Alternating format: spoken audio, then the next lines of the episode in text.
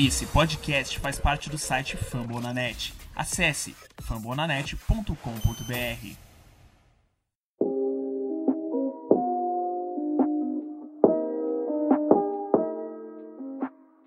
Bom dia, boa tarde, boa noite ao torcedor do Arizona Cardinals. Estamos entrando no ar com mais um Cardcast.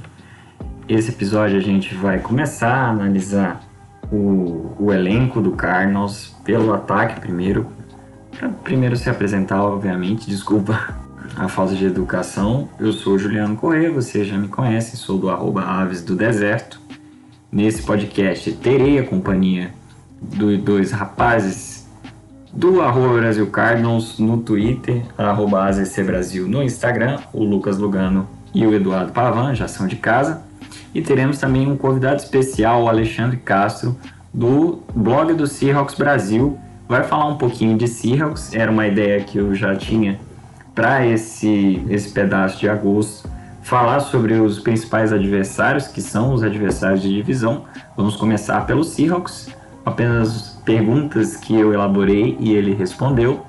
Inclusive fica aí a recomendação, arroba blog SeahawksBR no Instagram, no Twitter, no Facebook, no YouTube e também o podcast Blog Seahawks Brasil, disponível no Spotify, o blog tem como endereço www.seahawksbr.com. Então é isso que nós vamos ter para o episódio de hoje. Uma análise primeiro do ataque, de como estão as posições, as disputas por titularidade e também por vaga no roster final. Primeiro a gente vai falar de ataque, depois a gente vai falar de defesa no episódio seguinte.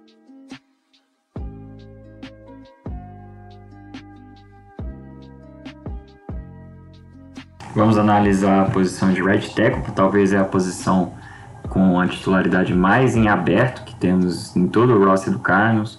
Falar um pouquinho do quarterback reserva, Chris Trevely e Brett Hundley, como eu falei no último episódio, vão brigar por essa posição. Vamos falar uma pincelada sobre Tyrants e running backs e também sobre o roster bubble de wide receiver. Temos alguns que estão garantidos para o roster final mas é, um, temos um, algumas vagas em aberto aí para o wide receiver número 5, 6, possivelmente até o wide receiver número 7.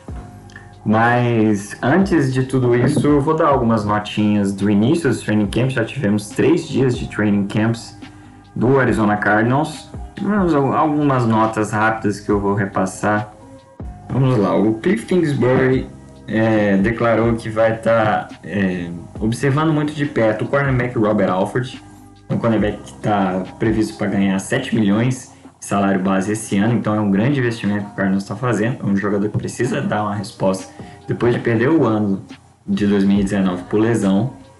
A linha defensiva e o grupo de linebackers vai ser os, os jogadores, o grupo de jogadores que vão ser observados mais de perto pelo Cliff Kingsbury. O time todo participou do camp, o time todo está em treinamento no CT do Cardinals. O Zach Allen ganhou mais ou menos 15 libras de peso durante a off-season, ganhou de músculo, né? 15 libras vai ser. Eu não sei fazer essa conversão. Depois eu faço, eu repasso para vocês.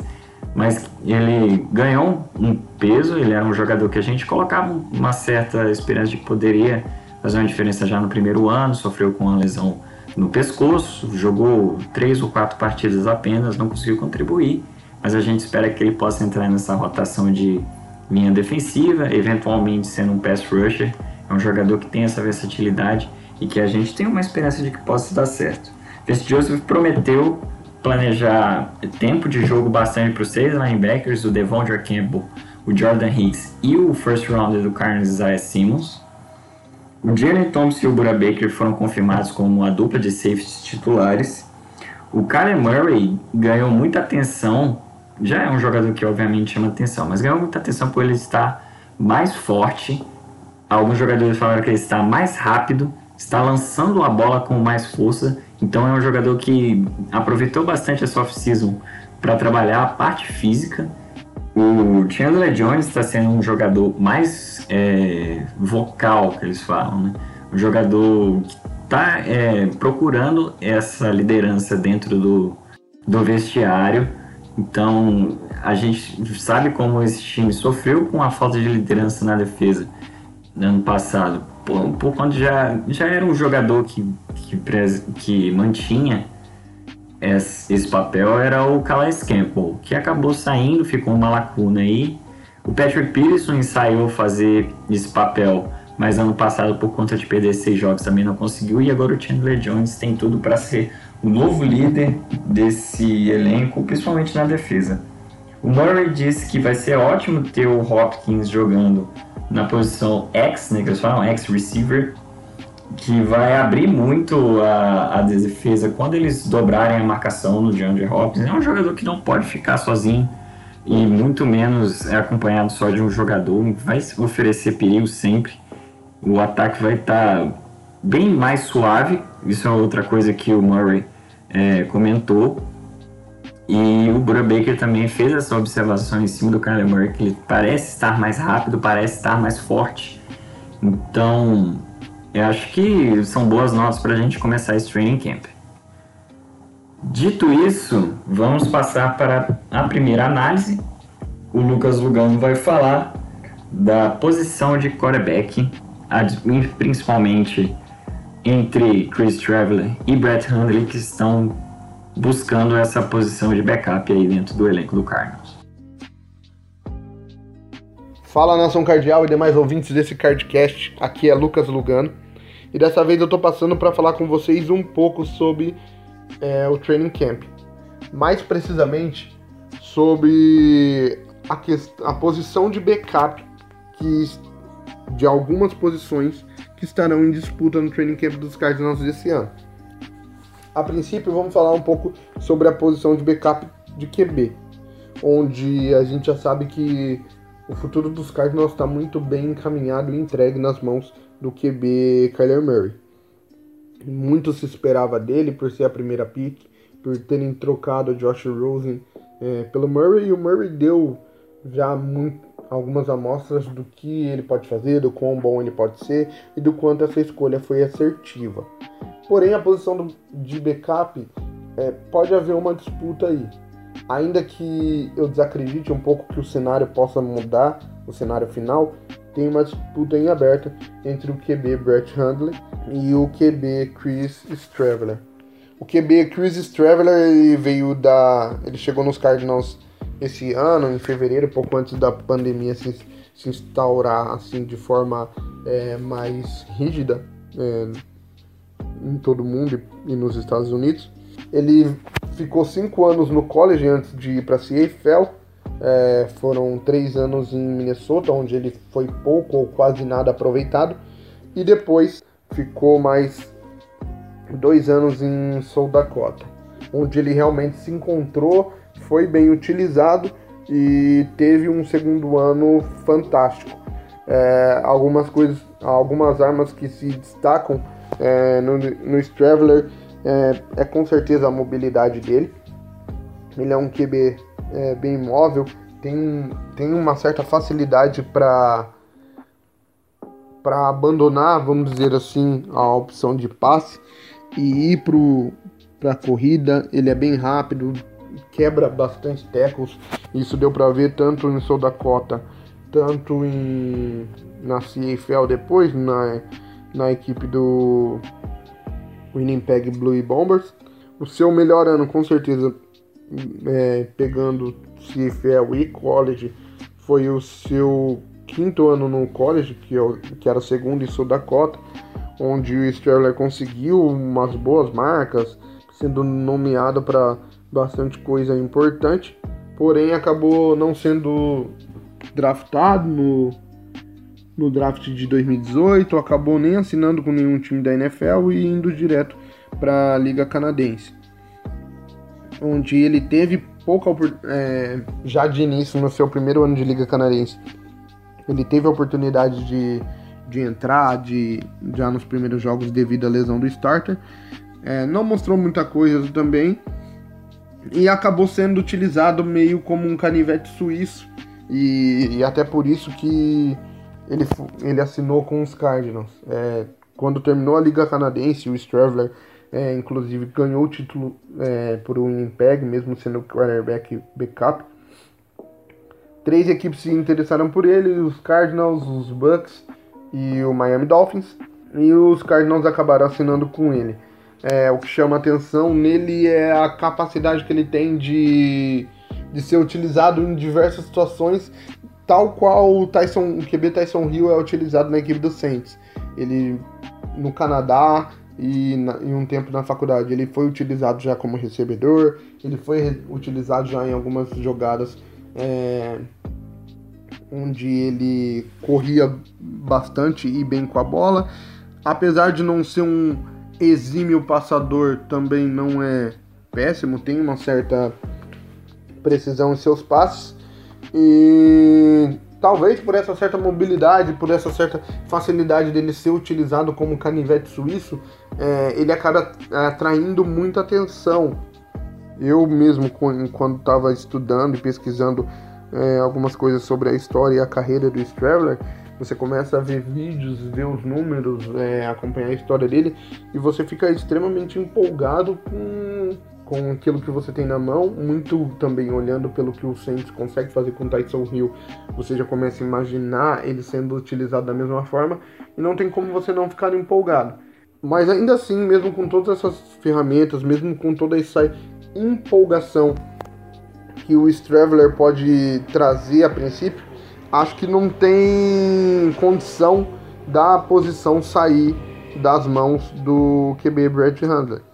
É, Handler tá no, vai para o seu quarto ano na liga, draftado pelo, pela equipe do Green Bay Packers. Muitos esperavam que ele fosse o aquele QB de sentar atrás do Aaron Rodgers e aprender e ser o QB do futuro.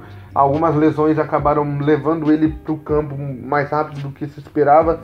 É, a princípio ele até chamou um pouco a atenção por segurar um pouco a barra, mas também não chegou a ser tudo aquilo que se esperava dele. Acabou depois rodando, depois de Green Bay. Eu falei terceiro ano, quarto ano na liga, na verdade é o quinto ano na liga. Depois de Green Bay ele passou um tempo em Seattle, chegou nos Cardinals em 2019. É um QB que já conhece o esquema. É, apesar de não ser starter, apesar de não ter o mesmo talento e capacidade do Murray, entrou bem é, no jogo contra o Seattle Seahawks né, no final da temporada passada, conseguiu segurar a bronca. Tem um braço muito bom, muito forte o, o braço. Muitas vezes ele consegue acertar uma, o passe em algumas janelas bem apertadas, mas acaba sendo mais aquele flash de genialidade do que algo mais constante. É um QB também móvel, e isso é de se salientar. Os três QBs que o Cardinals tem hoje é, no seu roster são três QBs que permitem você man manter pelo menos a questão de, de esquema de jogo muito pela questão de mobilidade. Kyler Murray mais móvel que os três, é, mas o Handler e o Straveler é, também tem uma certa mobilidade. Isso permite que os QBs, na verdade, não fiquem tão desconfortados em cima do desenho e do esquema que o Kingsbury desenha. Apesar das valências do Traveler, apesar da, do que ele pode chamar atenção, é, eu acredito que o Handley ele consegue manter, permanecer como QB backup. Alguns, eu vejo algumas páginas e e alguns analistas que acreditam até que o Traveler possa não ficar dentro do grupo do, dos 53 jogadores para o roster final dos Cardinals. É, acho que por pesquisar um pouco sobre a história dele, ver muito vídeo dele e tudo mais, é, eu ficaria muito triste com isso, porque além da história, os vídeos é, darem aquela animada e aquela ansiedade em ver como ele pode ser utilizado, também a questão e a comparação com o Tyson Hill acabam terminando de impulsionar mais a nossa vontade de ver ele em campo e de ver o Cliff Kingsbury utilizando ele em certas situações e formações para surpreender o adversário.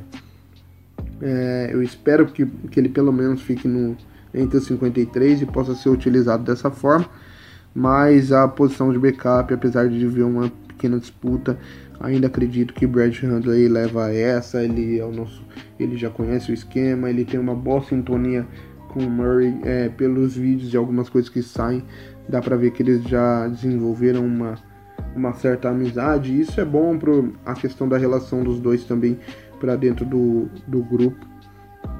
É, jogadores do Cardinals, isso ajuda bastante. Não que o Straveler possa trazer algo de. É, possa ser prejudicial nem nada do tipo, mas eu acho que pelo Handler também já ter uma relação com o Murray junto ao conhecimento do esquema, junto a, a um pouco mais de experiência na NFL e tudo mais, eu acho que ele também, garoto natural de Arizona, acaba sendo é, o cara que vai segurar pelo menos a bronca aí de ser o QB backup do Murray. É isso aí, forte abraço, Red Sea. Agora o nosso querido Lucas Lugano vai falar sobre as posições de tight e running backs. Bom, Nação Cardial, é... depois de falar um pouco sobre os QBs, estou voltando aqui para falar com vocês sobre, rapidamente, bem uma passada rápida, sobre a situação dos Cardinals hoje, é, também nas posições em aberto que temos sobre a, as posições de tight end e posições de running back. Começando pelos tight ends, é, que em 2019 foi um, uma peça que a gente acabou no começo não usando muito para receber, a gente usava mais para bloqueios, tanto o Charles, é, Charles Clay quanto o Max Williams. Charles Clay virou free agency, não, não renovamos com ele. Max Williams, é, a gente fez uma extensão durante a temporada e depois quando é, os Cardinals até viraram a chave e começaram a utilizar mais tight no seu jogo de passe, Max Williams apareceu bem e acredito que o cenário não muda, ele vai ser o nosso tight é, starter. Seguindo é, atrás dele é o Dan Arnold, que vem para o seu quarto ano na liga, é, já teve dois anos no New Orleans Saints, não foi tão utilizado. No primeiro ano até acabou tendo 10 jogos participando, mas poucas recepções, pouco envolvimento. No segundo ano caiu para dois jogos a sua participação no Saints. Teve três jogos no Cardinals no ano passado, é, entrou bem, é, com seis recepções nesses três jogos, 102 jardas, dois touchdowns. Acredito que ele vai ser o nosso Tyrene de reserva, mas não mostrou tanta coisa bloqueando, mas mostrou ser muito bom recebendo, é, ser uma arma muito boa na, na red zone, onde os Cardinals no começo da temporada tiveram muita dificuldade é, em situações de red zone. E a forma com que o Arnold entrou, é, o encaixe que ele teve na red zone, mesmo sendo só dois TDs, mas foram três jogos também. Acredito que ele é esse cara para ser o nosso segundo Tyrande e ajudar um pouco é, nessa situação de red zone mesmo. O terceiro Tyrande é o Darrell Daniels. Acredito que ele se mantém também em terceiro Tyrande, ao menos que algo mude e os Cardinals vá atrás de um Tyrande ou façam alguma troca por um Tyrande. Darrell Daniels que vem para o seu quinto ano na liga também, já passou pelos Colts, passou pelos Cardinals, foi para os Seahawks, voltou para os Cardinals de novo. É, utilizado também mais, foi utilizado também mais no bloqueio do que no jogo recebendo passes em si. É, ajuda bem até no, no Special Teams é, e acredito que o uso dele vai se limitar bem a isso, ser utilizado no Special Teams. É, mas acho que os Cardinals ficam com esses três Tyrands, é, nada mais que isso, nada mudando esse cenário. É, acredito que fica por assim. Agora no lado de, de running back, os Cardinals é, hoje eles têm cinco running backs no, no roster, mas para o roster final acredito que, que fiquem quatro, fique Kenyon Drake, titular absoluto, assinamos com ele, tag em cima dele desde que chegou nos Cardinals. Ele foi um encaixe muito bom desde o seu primeiro jogo contra a equipe do é, São Francisco 49ers. É, e tudo, tudo, ah, tudo indica que ele vai vir para uma temporada ainda melhor. Os Cardinals fizeram uma melhorinha ali, talvez na, na OL é, torcendo para o Josh Jones ser o starter do lado direito, tackle direito. E acredita-se que tem tudo, na verdade, para o Drake ter uma ter talvez a sua ter aí a sua melhor temporada é, na carreira. com os Cardinals esse ano. O segundo cenário, há uma disputa, acredito eu, ainda que bem pequena, entre o Chase, Chase Edmonds e o Eno Benjamin. O Chase Edmonds acredito que fica como segundo running back é, no seu terceiro ano de, de NFL, terceiro ano de Cardinals. É muito bem utilizado é, na rotação. Quando o David Johnson, que até então era nosso starter, machucou, Chase Edmonds fez, entrou bem e fez excelentes partidas. Contra o Giants mesmo, é, fez uma, uma partida sensacional, três TDs naquele jogo. E acredito que ele mantém-se como o running back backup, ajudando também a tirar um pouco do, do desafogar um pouco no jogo aéreo, ele consegue receber bem passes, apesar de na temporada passada, em alguns jogos de passe, ele ter dropado umas bolas. Ele tem boas mãos, é, Kenan Drake também tem boas mãos, é muito bem utilizado no jogo de passe. Pode ser muito bem utilizado. Não são recebedores do nível que o Jay, é, David Johnson era. Para a questão de running back, David Johnson recebia muito bem, principalmente em espaço aberto. É, mas o Chase Edmonds também tem essa capacidade um pouco de receber bem. Acredito que ele vai ser o nosso running back backup. A terceira posição é a mídia americana fala da, dela estar tá em aberta na disputa entre o DJ Foster e o Eno Benjamin. Na minha cabeça, o, a terceira posição de running back já é do Eno Benjamin. Eu acho que ele, que ele toma essa vaga do DJ Foster. O DJ Foster já tem é, alguns anos de NFL é, e, e não embala, não, não acabou não sendo utilizado como se esperava.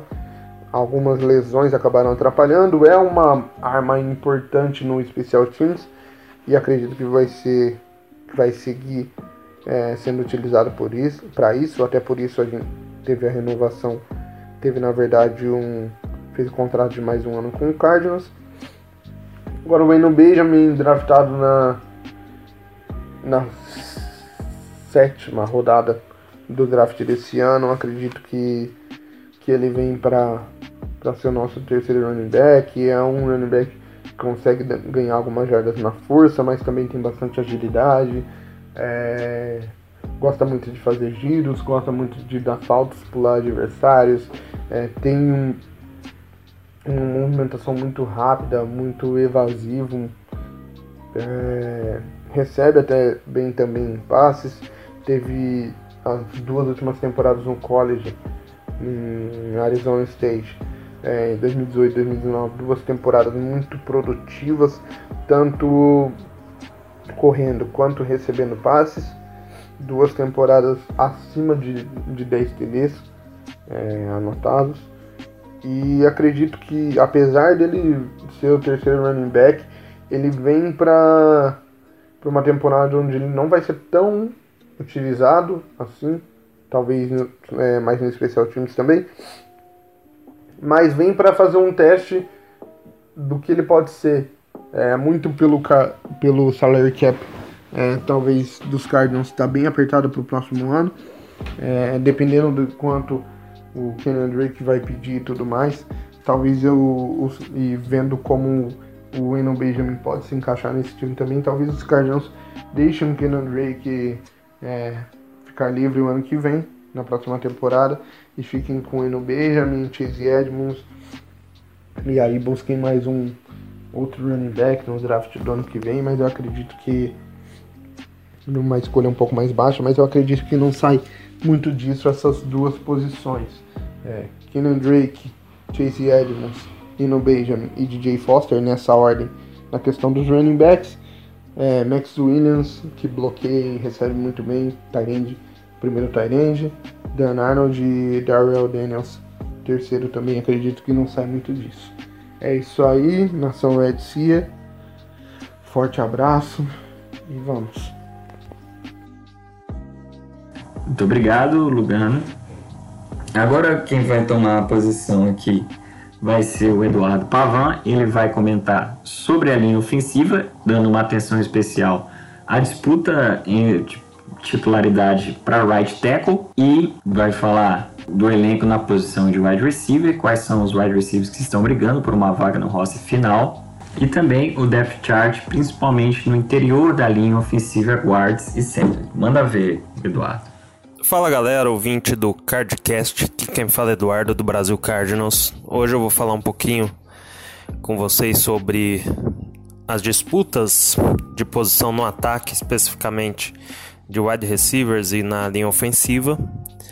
É, e já começando aqui na linha, na, perdão, no, com wide receivers, é, eu vejo há claramente quatro jogadores garantidos no, no time, nos 53 que irão para a temporada regular, né? O Larry Fitzgerald, o DeAndre Hopkins, Christian Kirk e Andy Isabella. Para mim, esses quatro já estão garantidos. E aí sobraria duas vagas. Geralmente o time leva seis wide receivers, pode levar até sete para três jogadores, né, concorrendo forte aí, que seria o Keishan Johnson, o Trent Sherfield e o Hakim Butler. Correm por fora o AJ Richardson, tem o Johnny Dixon, André Patton, Peyton e Jojo Ward. Esse Jojo Ward ele veio, se não me engano, da Universidade de Havaí. É, ele não foi draftado, né? Um, um free agent não draftado. E ele teve ótimos números lá, inclusive passou de mil jardas. É um nome para ficar de olho aí, inclusive para practice squad. Mas nessas duas vagas aí eu vou limitar para Trent Sherfield, Kishan Johnson e Hakim Butler mesmo, que eu acho que vai ficar por aí o, os escolhidos, né? é, que vão completar o grupo de wide receivers. Bom, falando um pouquinho mais do Christian Johnson, ele foi escolhido na sexta rodada do draft do ano passado. Teve uma boa pré-temporada, foi utilizado nos primeiros jogos da, da, pré, da temporada regular, até a metade mais ou menos, e depois sumiu do time. É, provavelmente não agradou a comissão técnica no, nos treinamentos, nos, nos jogos, né? Em 2019 ele teve 21 recepções para 187 jardas e um touchdown, que foi bem discreto pelo que ele apresentava na pré-temporada. Tinha até um certo hype em cima dele, mas acabou não, não vingando mas do entre ele, o, Sher, o Sherfield e o Hakeem Butler, eu acho que ele é o que mais tá dentro do, do time nesse momento. Porque ele é um bom corredor de rotas, algo que que não é tanto a característica dos do Sherfield e do Hakeem Butler. Ele tem boas mãos, né? Eu pelo menos na observação dos jogos do ano passado, deu para observar que ele tinha boas mãos. E, enfim, eu acho que é um jogador que, se for bem trabalhado, bem utilizado, vai ser muito útil no, como esse quinto recebedor né, da equipe. É, e vale lembrar que o Cliff Kingsbury usa bastante rotação né, na, com os wide receivers, né? Ele, por vezes, ele foi o time que mais utilizou quatro wide receivers numa formação no ano passado. Então, é um jogador que será bastante útil.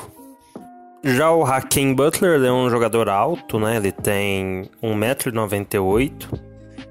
Tem boas mãos também, fez mais de 1.300 jardas no, em 2018 por Iowa State. Acabou não jogando ano passado porque sofreu uma lesão na mão, aí foi colocado no Injury Reserve e não, não pôde atuar. Mas pelas características é um jogador que eu acho que o Arizona Cardinals não não irá se desfazer tão rápido assim, mesmo que durante os treinos ele não, não renda o esperado. Porque é um tipo de wide receiver que não tem no elenco. Aquele brigador que ganha disputas pelo alto na, na, na end zone, enfim. Talento ele tem, eu acho que o. Enfim, é um jogador pelas características que o Arizona Cardinals deverá ter um pouquinho mais de paciência. E por último, né, vamos citar o Trent Sherfield. É, eu acho que ele corre por fora. Acho que as duas vagas vão ser mesmo do Keshan Johnson e do Hakim Butler. É, o Trent Sherfield no ano passado ele teve apenas 4 recepções para 80 jardas, que foi pouco, né? Ele foi bem pouco utilizado, foi mais utilizado no começo ali, até o jogo contra Atlanta. Depois ele deu uma sumida também. Em contrapartida, ele é um jogador bem atuante no, no Special Teams, né? Isso às vezes pode fazer com que ele ganhe uma vantagem sobre o Hakim Butler ou sobre o Keshan Johnson. Mas no momento, apenas considerando a posição de wide receiver, eu acho que o tanto o Keshan Johnson quanto o Hakim Butler eles têm tanto mais talento quanto estão num momento melhor do que o Trent Sherfield, que já está há dois anos na liga e não e conseguiu números inexpressivos, né? Bom, tentei não aprofundar muito, né, na questão dos wide receivers, mas vai ser isso daí mesmo. Vão ser três jogadores para duas vagas.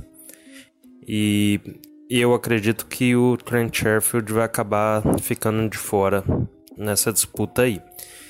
Agora, falando um pouquinho de linha ofensiva, nós temos quatro jogadores já definidos como titulares, né? O DJ Humphries na como left tackle, o Justin Pugh na left guard, Mason Cole como center e J.R. Suizy como right guard. E aí vamos ter uma disputa para right tackle. Hoje eu acredito que quem sai na frente é o Justin Murray, até porque ele terminou como titular. Foi titular, né, praticamente 2019 inteiro. Só perdeu acho que dois ou três jogos devido a uma lesão. E e eu acho que também teremos uma disputa como para ver quem vai ser o titular ali de center.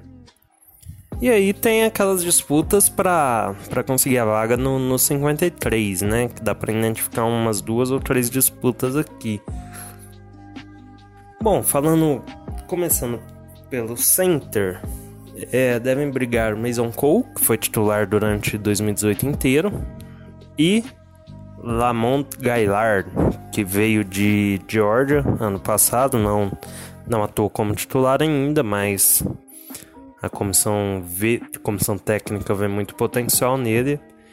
E embora Mason Cole já tenha sido até declarado pelo Cliff Kingsbury como, como titular da posição, é, o Gaillard terá sua oportunidade também de provar que poderá ser o, o center titular da equipe.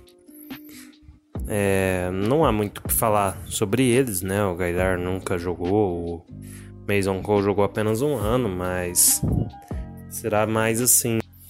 Será mais uma disputa pelo desempenho mesmo e não por, por nome, né?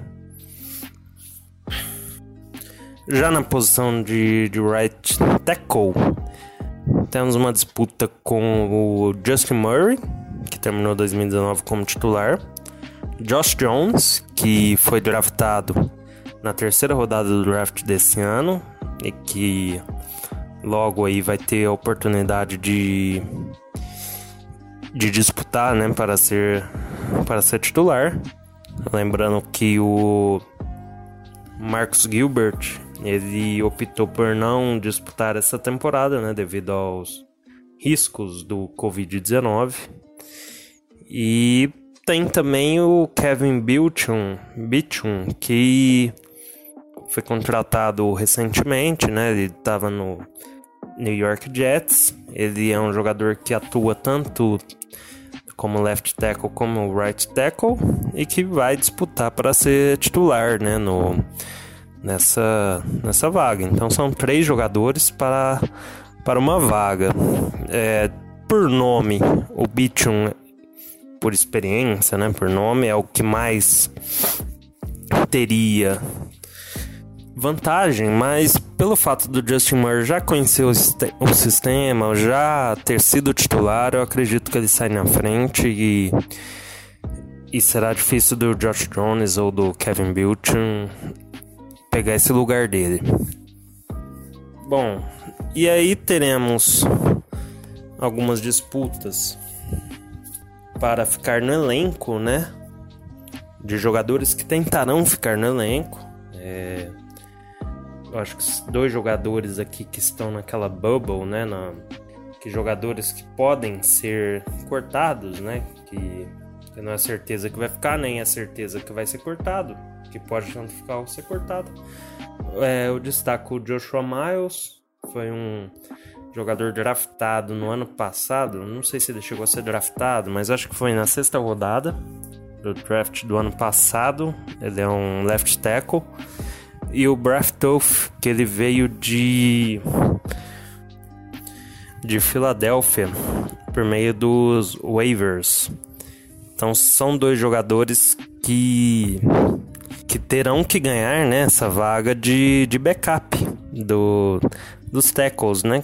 Que tá muito bem servido, porque na, na esquerda você tem o DJ Humphries como titular, o Kevin Bilton como reserva, e na, na direita você tem o Justin Murray como titular e o Josh Jones como reserva.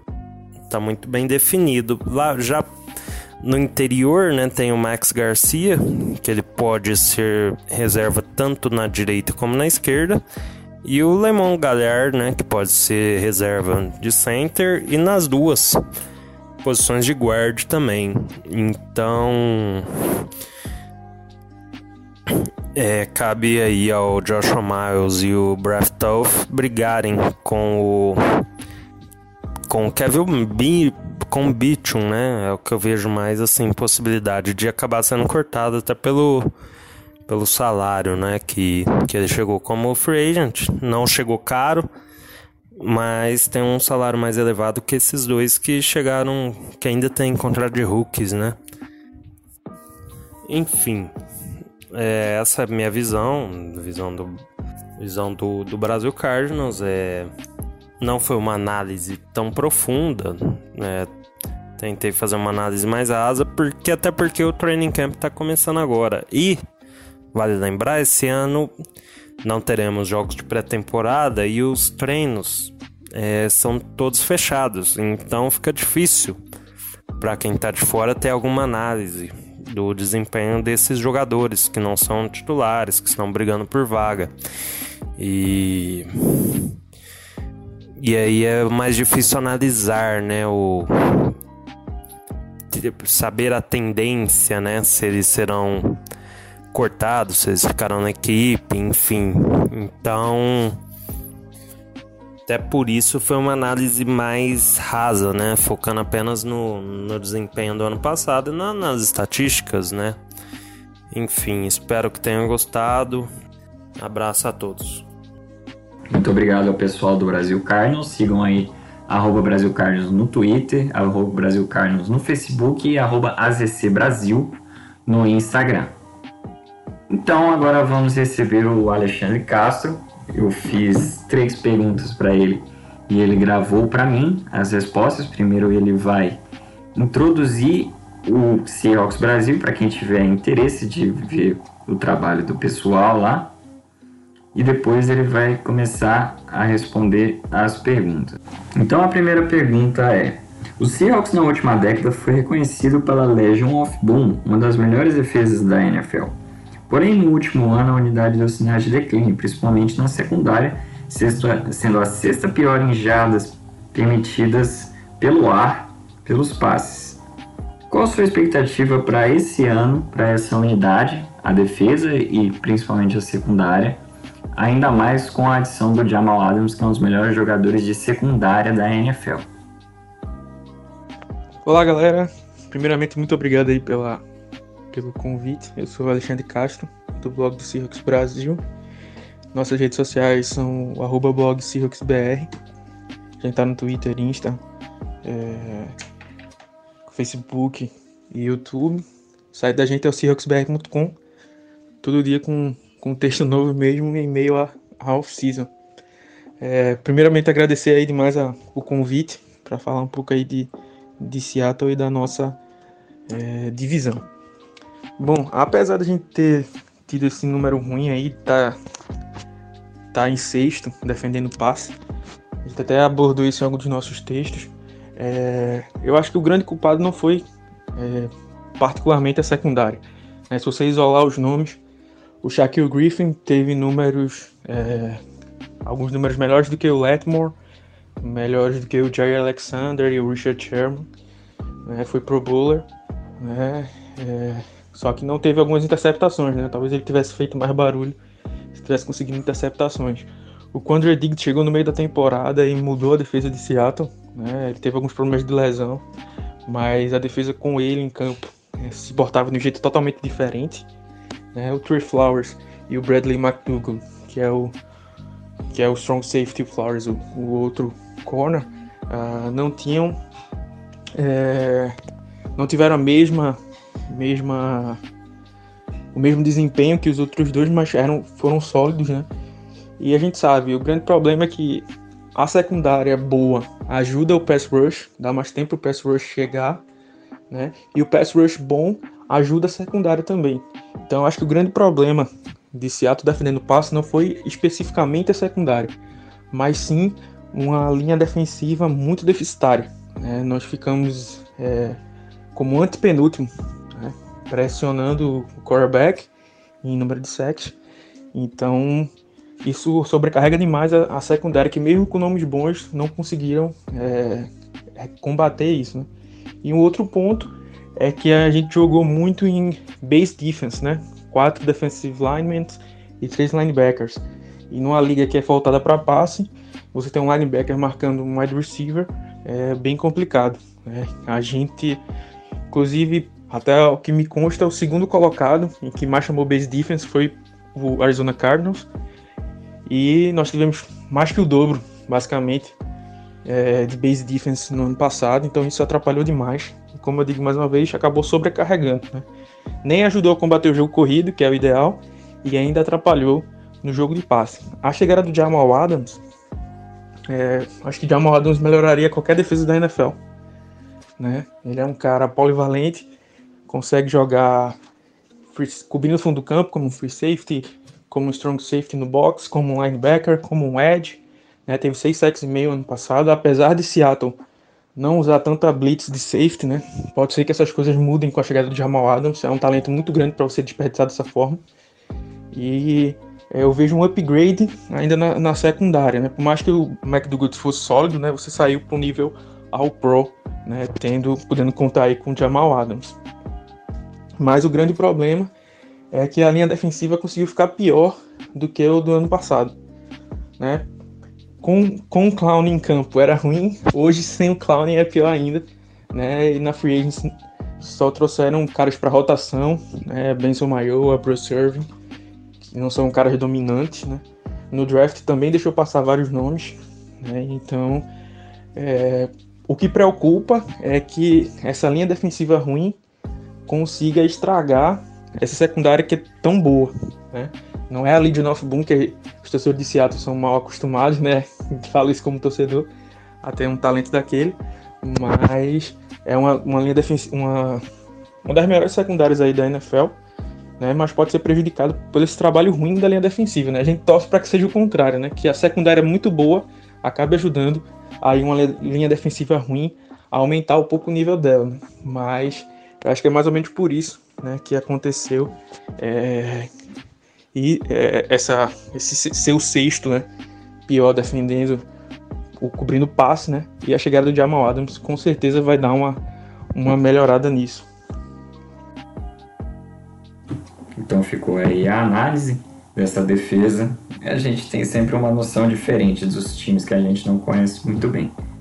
Então vamos lá para a segunda pergunta. Na última temporada, o head coach Pete Carroll também um dos melhores da última década, começou a ser questionado por, juntamente do front office do Seahawks, não colocar peças boas o bastante ao redor do Russell Wilson, assim desperdiçando o auge de um dos quarterbacks que são elite na liga. Como você vê o elenco de apoio para Russell Wilson em 2020, considerando a linha ofensiva, recebedores e corredores?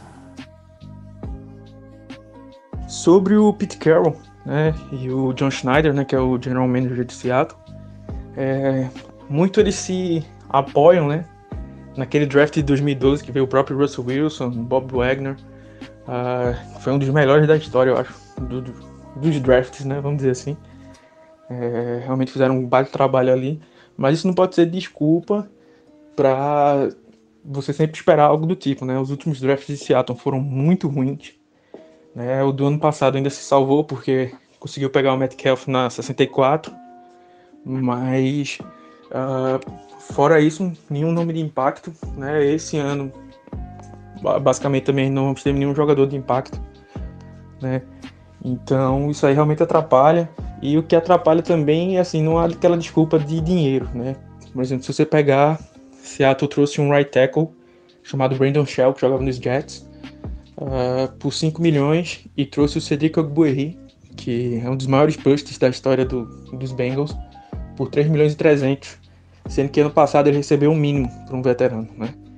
Com esse dinheiro aí, se você somar 18 milhões e pouco, aumentar mais um pouquinho, você tinha o preço anual do Brian Bulaga, né, que é um baita right tackle, né, que saiu dos Packers e Seattle deixou escapar. Então, não é, é a quantidade de dinheiro que se gasta, né, mas como se gasta.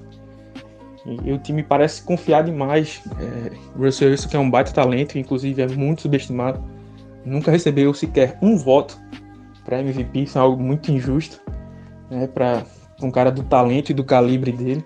Né? E o time vai realmente é, atrapalhando esse desenvolvimento do Russell Wilson, que já poderia ter conquistado mais coisas com um front office diferente. Né? Eu sou muito grato ao Pete Carroll, né? eu sei que tem torcedores mais imediatistas, principalmente aqui do Brasil, porque a gente é acostumado com futebol, né? Mas assim, o time foi mais vezes aos playoffs na era Carroll do que no resto da história né? da franquia. Então ele é um cara que realmente botou o Seattle de volta ao mapa, quer dizer, no mapa, né? Trouxe um Super Bowl, chegou a outro Super Bowl né? Então é algo que a gente tem que ser grato. Né? Mas assim, sobre a montagem do time, realmente complica. No grupo de skill position, né, eu acho nem que, que seja tão ruim, né? Você tem o Tyler Lockett, que é um dos melhores wide receivers da liga, né? Até bastante subestimado. A linha no slot é muito dinâmico, a linha no outside né? tem uma sinergia muito boa com o Russell Wilson. É, você tem o DK Metcalf, que teve um baita ano de novato né? É um cara que gosta muito de trabalhar, né? Não, não com clubismo, mas é quem acompanha mais de perto. Ele é sempre um dos primeiros a chegar e um dos últimos a sair. Ele está bem focado em trabalhar o problema dele de drops e fumbles. Né? O primeiro, primeiro passo para você resolver um problema é você admitir que você tem esse problema. Então ele está procurando evoluir, né? O time trouxe o Dorset, o Dorset, né? Que é outra arma dinâmica e profundidade. Por ser um dos melhores quarterbacks lançando no fundo do campo. Uh, então, assim, acho que no, no grupo de Tyrants tem o Greg Wilson, que por mais que tenha questões médicas, é um cara que sabe os atalhos do campo, sabe achar os espaços entre as zonas, né?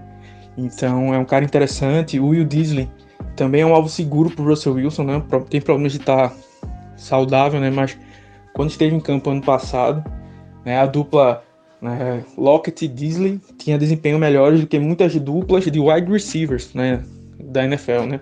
Tava entre as três melhores né? Figurando aí junto com Mike Evans e, e Chris Godwin, né? Então, assim, é, são bons nomes, né? Eu acho que o que mais preocupa é realmente a linha ofensiva.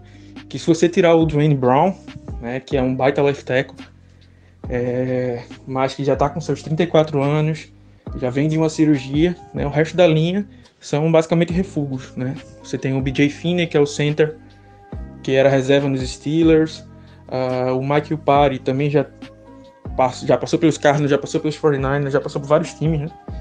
Uh, o Brandon Shell, a torcida do Jets agradeceu quando ele foi embora. O Damian Lewis é só um novato, né? Então eu acho que a linha ofensiva realmente é o pior problema de Seattle, né? Passou o draft inteiro, nenhuma, é, nenhum nome para offensive tackle foi gasto, né?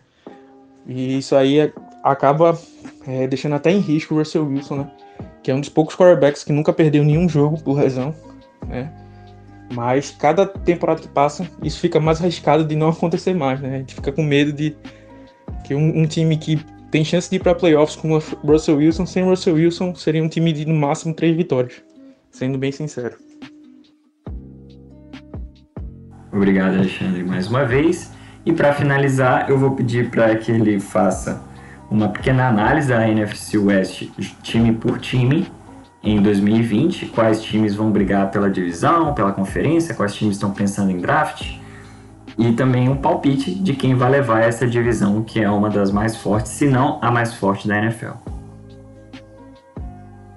A NFC West, para mim, é a divisão mais disputada da NFL, para mim. É a mais forte e a mais disputada da NFL. Uh, ah, eu acho que hoje você olha os Rams como a quarta força perderam Gurley, perderam é, o Dante Fowler, mas ainda tem o Aaron Donald ali na, na defesa, tem o Jalen Ramsey, o Taylor Rapp é um bom nome ali que está indo para o seu segundo ano, uh, perdeu o Corey Littleton também, né? Mas é, você não pode desdenhar, vamos dizer assim, do Sean McVay, né? Que por mais que não, não estejamos mais naquela febre né, de Sean McVay, mas ele é um técnico muito criativo, né? É um técnico que, por mais que o Golf tenha muitas limitações, ele conseguiu levar para fazer um sistema que funcionasse bem, né? Para levar para o Super Bowl, né? Então não dá para desdenhar do, do McVay, né? mas ainda eu vejo como uma quarta força. Aí, mais que também assim, é, não é porque é a quarta que é a pior, que não vai conseguir nada, né? Principalmente com, com aumentando o número de vagas para wild card, né? É, vão, vai estar tá bem disputada essa divisão. Já os Cardinals, que normalmente eram vistos como a quarta força, para mim é o time que mais melhorou nos dois últimos anos.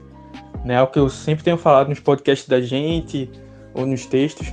É o baita trabalho que o front office dos Cardinals tem, tem feito, né?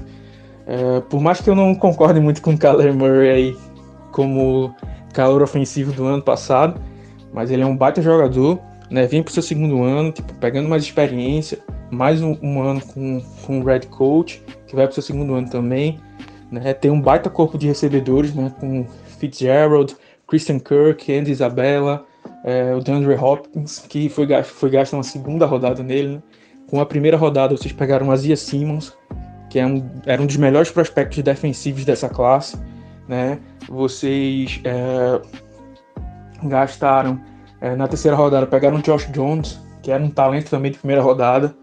É, trouxeram dois bons nomes né, para o meio de linha defensiva com o Leque Futu e o Rashad Lawrence. Né, eram, são bons jogadores.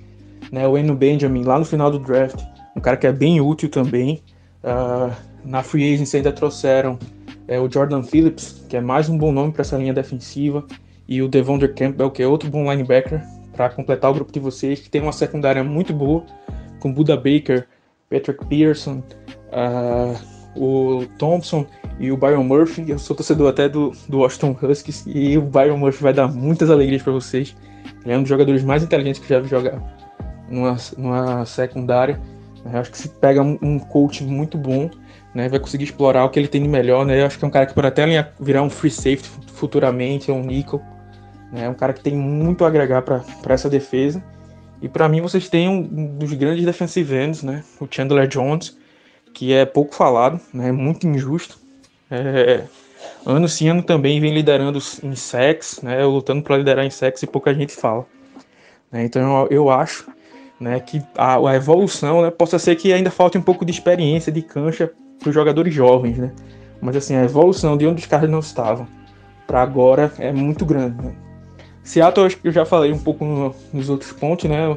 É um time assim que, por ter Russell Wilson, o melhor quarterback da, da, da divisão, né? Da conferência, vamos dizer assim, é, vai ser sempre um, um, candidato, né? Não dá pra, pra te passar, porque por mais que o front office tente dar um time ruim para ele, ele consegue achar, escapar e conseguir uma, uma saída, né? E os 49ers, né? Que eu acho que devem, devem ganhar essa, essa divisão. É, tem um, tem um time forte, né? E mantiveram a maioria dos nomes, né? Fizeram é, boas escolhas no, no, draft. Né? O Kyle Shanahan, por mais que suma, suma em alguns momentos, né? como o Super Bowl contra os Patriots e o Super Bowl contra os Chiefs, é uma mente ofensiva muito boa que faz um esquema que o Garoppolo, nas limitações dele, consegue rodar muito bem, né? Tem uma defesa muito agressiva, né? Então é, é um time muito bem montado, muito bem encaixado, né? Se fosse para dar um, um palpite, né? É, eu acho que os, os 49ers vão levar a divisão e talvez lutem pela, pela conferência, né? Uh, e o, vejo os Cardinals e os Seahawks lutando aí pelo, pelo wild card, mas não se surpreendam é, se os Rams também conseguirem aí com essa nova configuração de mais times para os playoffs. Uh, eu acho que fosse para chutar na divisão, né? Seria 49ers, Seahawks, Cardinals e Rams. Mas é, se chegarmos ao final do ano e tiver tudo trocado, não, também não seria uma grande surpresa. Um grande abraço e Go Hawks! Então fica aí o, o agradecimento ao Alexandre, uh, ao blog Seahawks Brasil. E esse foi o nosso episódio dessa semana. Chegaremos na próxima semana com mais um episódio, mais um rival de divisão será analisado. Falaremos da defesa, quais são as principais posições em disputa aí nesse training camp. E também lembrando quais são as principais posições em disputa aí nesse training camp.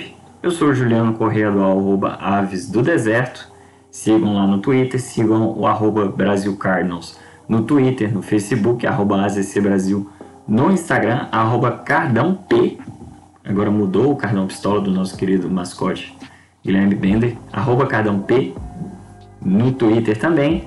E sigam o arroba blog Seahawks Brasil no Twitter, Facebook, Instagram, YouTube, podcast blog Seahawks Brasil.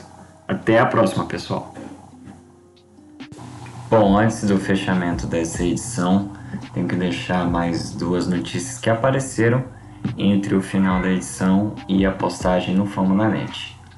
Tivemos duas lesões, uma que não preocupa, que é a de Andrew Hopkins, que felizmente não preocupa. Ele tem um pequeno incômodo no músculo posterior da coxa e não está treinando, mas por enquanto é só uma cautela. Quem vai ficar de fora da temporada é o cornerback Robert Alford. Mais uma vez, depois de ter sido recolhido na waiver do ano passado. Uma free agent de 2019 muito ruim. O Robert Alford quebrou a perna no passado, não jogou, esse ano rompeu o músculo do peitoral e vai ficar de fora da temporada toda. Então é um jogador que tomou um investimento muito grande. Ano passado, se não me engano, foram um impacto de 3 milhões no cap, esse ano seriam 7 milhões e meio, que podem se tornar apenas 2,5 ou 3 milhões o Carlos pode economizar uns 4 milhões cortando ele. Tem que checar mais ou menos como é o regulamento quando o jogador está lesionado. Mas um investimento muito ruim. Então são dois jogadores que vieram desde o ano passado e não vão jogar. Não acredito que nem o Marcus Gilbert vá jogar com um snap pela camisa do Cardinals. Robert Alford certamente não vai jogar. E ficam aí essas duas notícias. Felizmente a do Andrew Hopkins não preocupa. Então é isso, até a próxima, pessoal.